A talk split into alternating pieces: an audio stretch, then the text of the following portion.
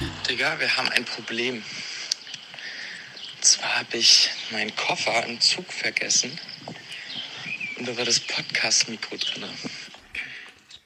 Moin Leute und herzlich willkommen zu einer neuen Podcast-Folge im allercoolsten, freshesten, geilsten, kontroversesten, motivierendsten Schüler-Podcast in der ganzen Welt. Moin Moin. Fallen dir eigentlich noch drei Adjektive ein? Ähm, traurig, äh, abwechslungsreich und heiß. Nice. Dann würde ich sagen, können wir auch schon mit dem Thema durchstarten. Ihr habt es heute gehört. Ähm, um was geht's denn? Heute, als ob das vor, das war vor 40 ich Sekunden. Ihr habt's heute gehört. Habt's schon gehört. Ähm, Ich habe einen Freund, das ist so witzig, der sagt immer so, wenn du, es war, okay, man trifft sich so und gestern ist irgendwas passiert. Ja. Dann sagt er sowas wie, ey, wisst ihr noch damals? ja, genau, genau, ja, kenne ich auch so. Boah, letztens, ey, ne? Ja. Weil es war so gestern, so. Ja. letztens, Alter, Bruder. ja, das ist echt der Klassiker. Ähm, ja, Leute, ihr habt heute, oder ihr habt jetzt eigentlich auch schon heute, ihr habt eben gerade die Sprachnachricht gehört, die ich an Niklas gemacht habe. Und zwar habe ich die gestern an Niklas gemacht. Und ich habe in der Sprachnachricht gesagt, yo, Diggi, mir ist da was passiert. Und zwar habe ich meinen Koffer, in dem unser Podcast-Mikro war, also unser heiligstes Stück ähm, für den Podcast, ja, der war da drin und den habe ich vergessen. Das war ein Riesenproblem. Ja, so, ich war zu Hause, ich lag so auf dem Bett, also ungelogen wirklich, ich lag auf dem Bett und dann höre ich so diese Sprachnachricht an. Und was ihr nicht gehört habt, Dustin hat mich noch gefleht in der Sprachnachricht, dass ich ihn nicht töte. ähm, und ich dachte so, okay, kacke. Also das ist jetzt wirklich so original eins zu eins, wie sich meine Gedanken irgendwie so verhalten haben. Der erste Gedanke war so, okay, kacke. Ähm, aber es passiert, was kann man machen? Also ohne Witz, ich habe in es war so wirklich, ich dachte so kacke, aber ich habe mich nicht drüber aufgeregt oder so. Mann, so ein Vollidiot, der kann nicht mal den Scheißdrecks Koffer dabei behalten, sondern ich habe einfach nur gedacht, okay, die Situation ist semi-optimal, aber was können wir machen? Und dann habe ich das in die äh, hier Hotline von der Deutschen Bahn Fundbüro rausgesucht und habe da hab dem einfach das Bild geschickt, einen Screenshot und gesagt, ruf da mal an und frag da mal nach oder so.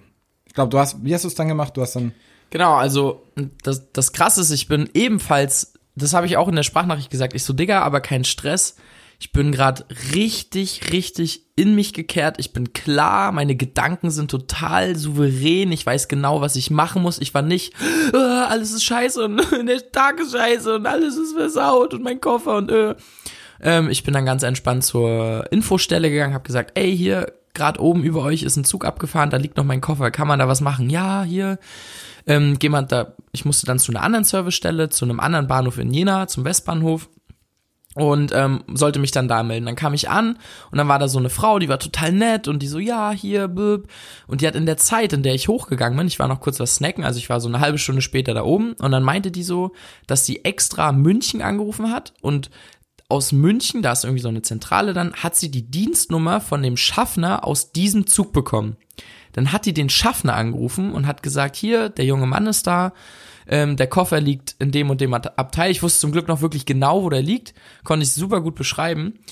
Und dann meint er so, ja, pass auf, ich fahre auf dem Rück, weil die meinte erst, ja, dann kannst du dir Nürnberg und so abholen. Ich so, ja, wie soll ich denn nach Nürnberg kommen? Dann kann ich gar nicht machen.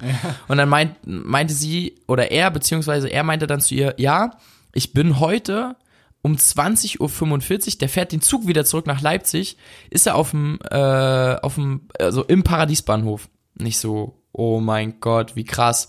Und dann konnte ich mir, er ist praktisch wieder zurückgefahren, die Strecke, und hat einfach in Jena dann meinen Koffer rausgeschmissen, sozusagen. Und das ist so das Ende der Geschichte.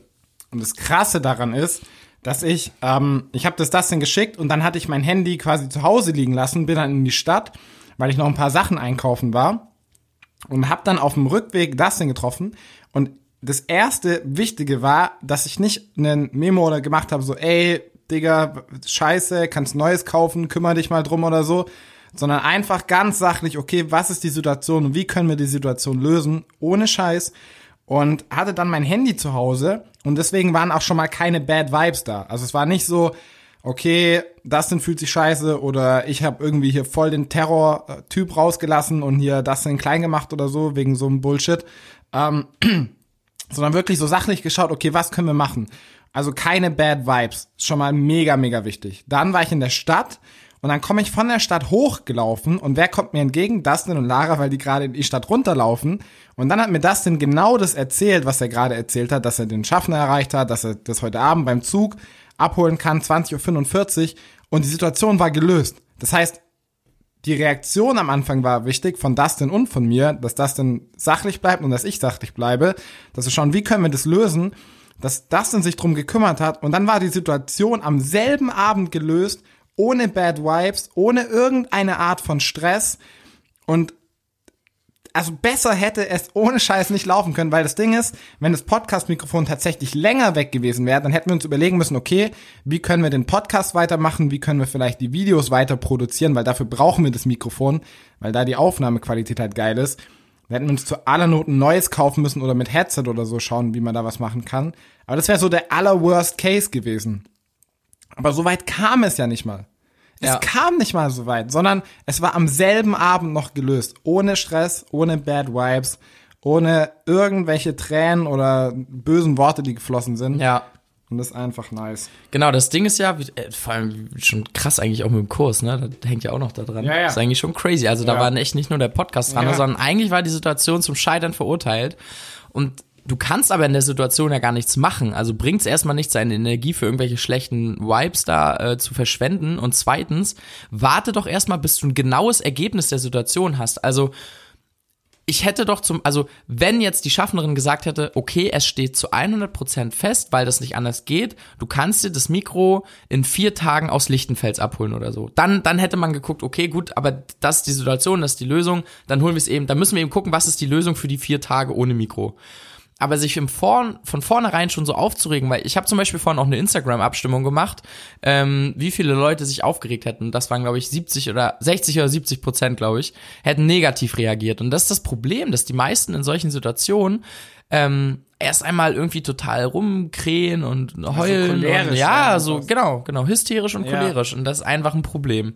Und dass du dir einfach bewusst machst, okay, du kannst gerade eh nichts ändern und es bringt auch nichts, sich da aufzuregen. Warte doch erstmal den Ausgang ab. Und ich weiß nicht, welche Kraft des Universums diesen Ausgang herbeigezaubert hat, aber ich glaube, dass man aufgrund seiner Gelassenheit sowas geschenkt bekommt von Ja, denen. Keine Ahnung. Ja, also, ja. also irgendwie glaube ich das auch.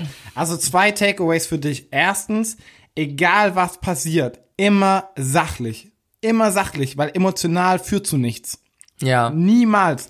Es bringt nichts, emotional zu reagieren, zu sagen, Mensch, du Drecksspaß, kannst nicht mal an den Dreckskoffer denken, äh, äh, äh, äh, sondern immer sachlich schauen, okay, was ist die Situation und wie kann ich die lösen? Weil nur das bringt dich weiter. Ja. Ohne Scheiß.